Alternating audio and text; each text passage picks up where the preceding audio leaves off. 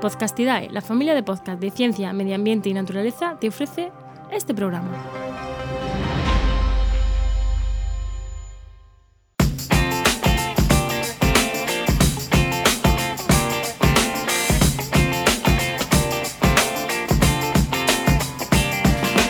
Esto es Vendrán lluvias suaves, el podcast sobre sostenibilidad y gestión empresarial de Paula Baldó.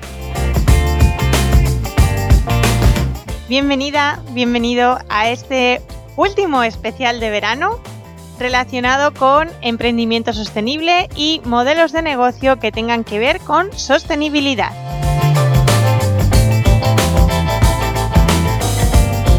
A estas alturas, si has estado escuchando los anteriores programas, estarás pensando, vale, todo esto que Paula me has estado haciendo hacer, ¿para qué? ¿Qué hago con todo esto? Vamos a hacer un poco recopilatorio de lo que tenemos, ¿vale? Por un lado, hemos hecho un mapa de procesos con un enfoque de ciclo de vida en el cual has definido qué pasos suceden en el proceso o en el negocio en el que estás o pretendes tener. Por otro lado, has estado analizando y trabajando quiénes son tus clientes, quiénes son tus grupos de interés y a estas alturas deberías tener bastante claro qué cosas esperan de ti. Además, has estado investigando tu entorno, conoces qué tendencias sociales y qué tendencias ambientales rodean el negocio y además sabes cuáles son las actividades, recursos y alianzas clave que necesitas para poder funcionar.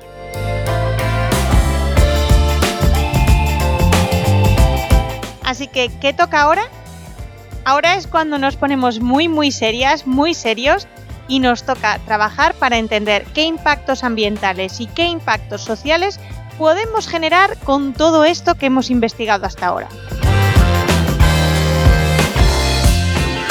Entramos en una de las partes más críticas y es donde más vamos a tener que pensar.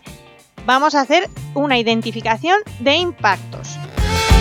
Una vez que hemos tenido ya este esquema general de nuestra actividad, de nuestro producto, servicio, lo siguiente que nos toca es identificar qué impactos tenemos que se derive de todo esto. El objetivo aquí es ver y pensar cómo afecta cada una de esas partes del negocio a nuestro entorno. Una cosa importante, tenemos que entender el término impacto en toda su amplitud. Tenemos que tener en cuenta que no siempre tiene por qué tener esa connotación negativa que suele implicar la palabra. Así que vamos a intentar traducir mentalmente la palabra impacto como efecto para que sí pensemos si tenemos efectos positivos o efectos negativos en la parte social o ambiental.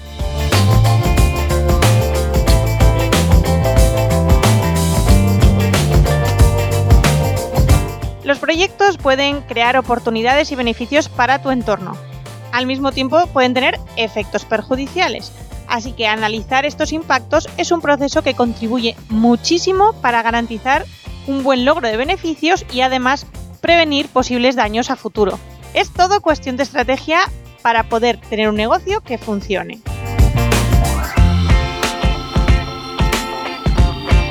Como toda acción o actividad tiene sus efectos y sus consecuencias, positivas y negativas, vamos a ver cuáles, las cuáles tenemos, qué tenemos que identificar y luego trabajaremos o no según nos interese en su solución.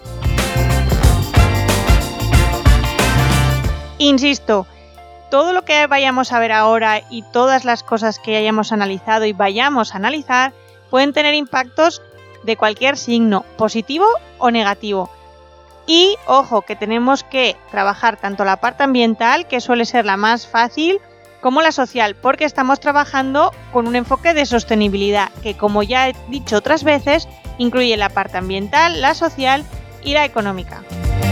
Otra cosa que ya te adelanto que te va a pasar es que como la parte ambiental muchas veces está tan interrelacionada con la parte social, va a haber muchas situaciones en las que no tengas muy claro si lo que estás identificando es un, un impacto perdón, ambiental o social. No te preocupes por eso, simplemente identifícalo.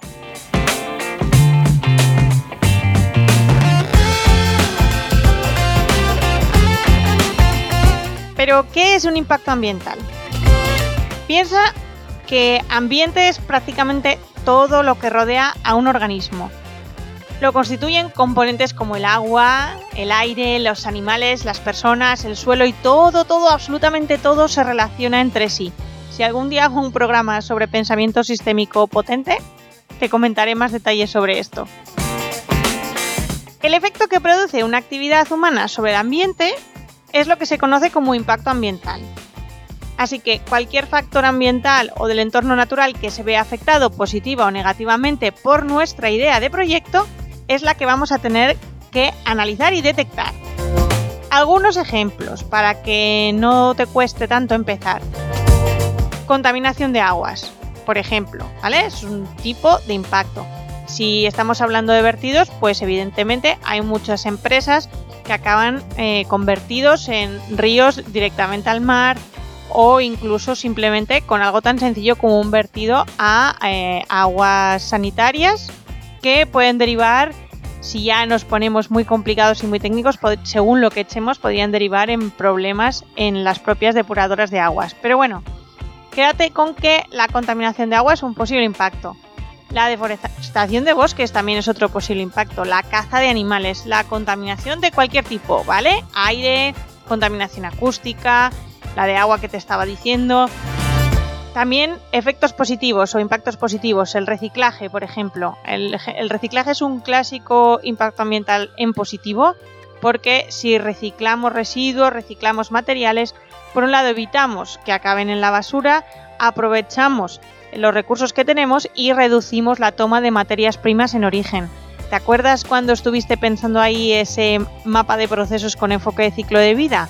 Ahí es donde el reciclaje hace su función, reduciendo en el principio de tu cadena de valor.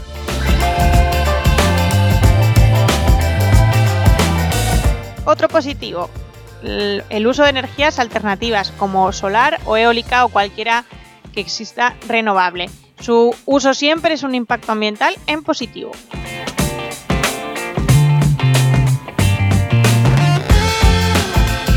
Y ahora nos falta también el impacto social.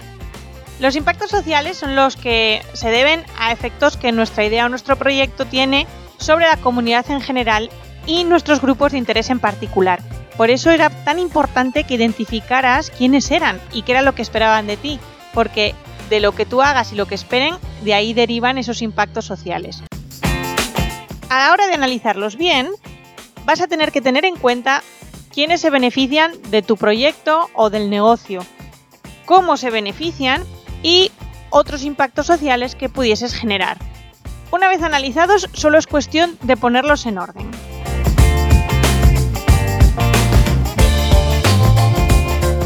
También van unos pocos ejemplos para que no te abrumes porque la parte de análisis de impacto social, si eres un perfil tradicionalmente ambiental, suele costar un poquito más.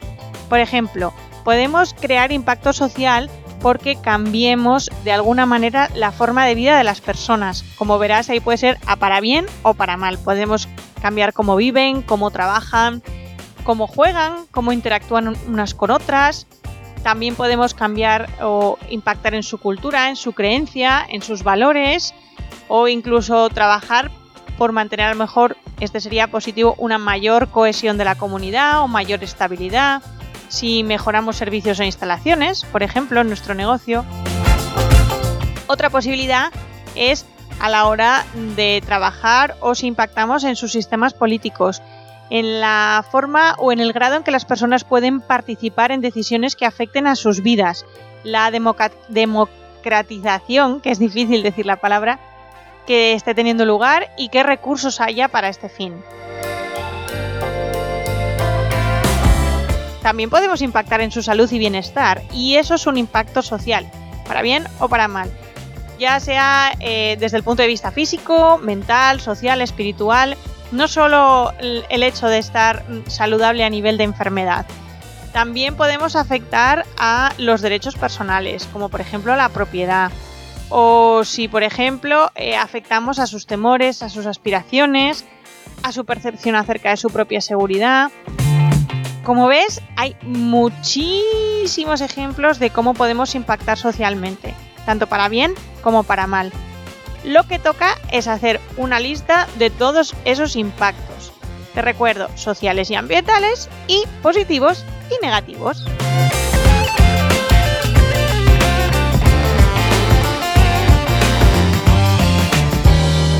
Cuando los tengas analizados, toca plantearse para cada uno de ellos cómo vamos a responder.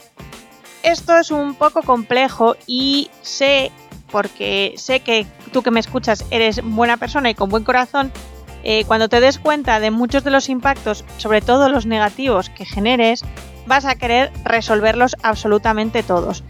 Lo entiendo, pero no te lo recomiendo porque si no te vas a ver desbordada o desbordado y no vas a conseguir lo que realmente quieres. ¿Qué es lo que tenemos que hacer? Esto es lo que recomiendo yo normalmente hacer cuando no nos ponemos en plan con un análisis técnico de valoración de los impactos.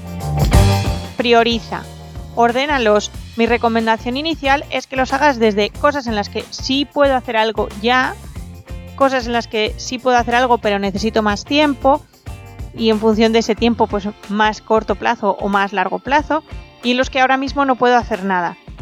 Y dentro de los que ahora mismo no puedo hacer nada, los habrán los cuales dirás, en estos no puedo hacer nada, pero me da especialmente rabia no poder resolver esto. Entonces esos tienen que ir también un poco más arriba en la lista. Ya cuando consigas resolver los primeros, métete con ellos. Y con los que habrá, pues lógicamente que los que en tu vida, por muy, muy poca gana que tengas o mucha rabia que te dé, no vas a poder hacer nunca nada. No pasa nada. No hace falta tener el negocio, ni el modelo, ni la empresa, ni la persona perfectas.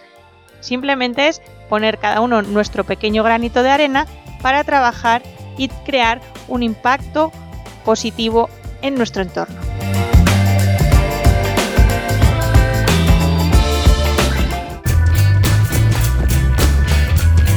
Y aquí, aunque te parezca increíble, acaba uno, el especial de verano, acaba los ejercicios que tienes que hacer, y aunque no te lo creas, ahora mismo tienes en tus manos una definición de modelo de negocio basado en concepto de triple balance, teniendo absolutamente todo considerado realmente bueno. Simplemente ahora te toca ponerte a ello, trabajar un poquito y sacarlo adelante.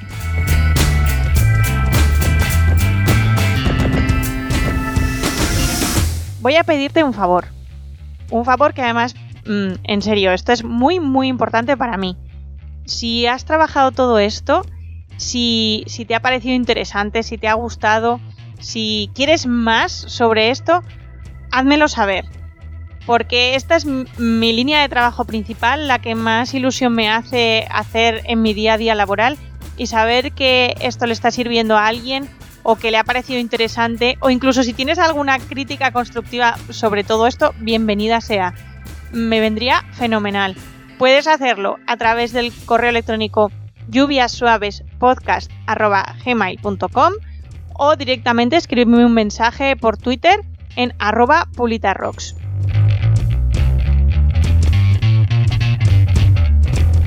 Y aprovecho, antes de terminar, para lanzarte una pregunta porque dependiendo de si tengo respuestas a ella o no las tengo, pues derivaremos los programas de Vendrán lluvias suaves de una forma u otra. Una de las cosas que me gustaría saber es si te interesaría que desarrollase más este campo en futuros programas o si te interesa, por ejemplo, que es una de las ideas que tengo, hacer un, mini programa sobre eh, Lean Startup enfocado a proyectos sostenibles o sobre prototipado o cosas así. Si te interesa, porfa, dímelo porque me encantaría hacer programas de esto, pero necesito saber si va a haber alguien interesado o interesada en escucharlos. Así que encantada de recibir tus opiniones, tus comentarios. Te recuerdo al email lluviasuavespodcast.gmail.com y también al Twitter arroba pulitarocks.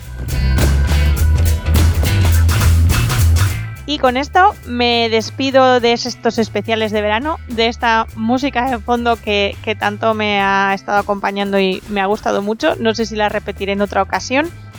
Y nos vemos, bueno, nos escuchamos dentro de dos semanas, pero ya volveremos un poquito más a la rutina de siempre. Hasta luego.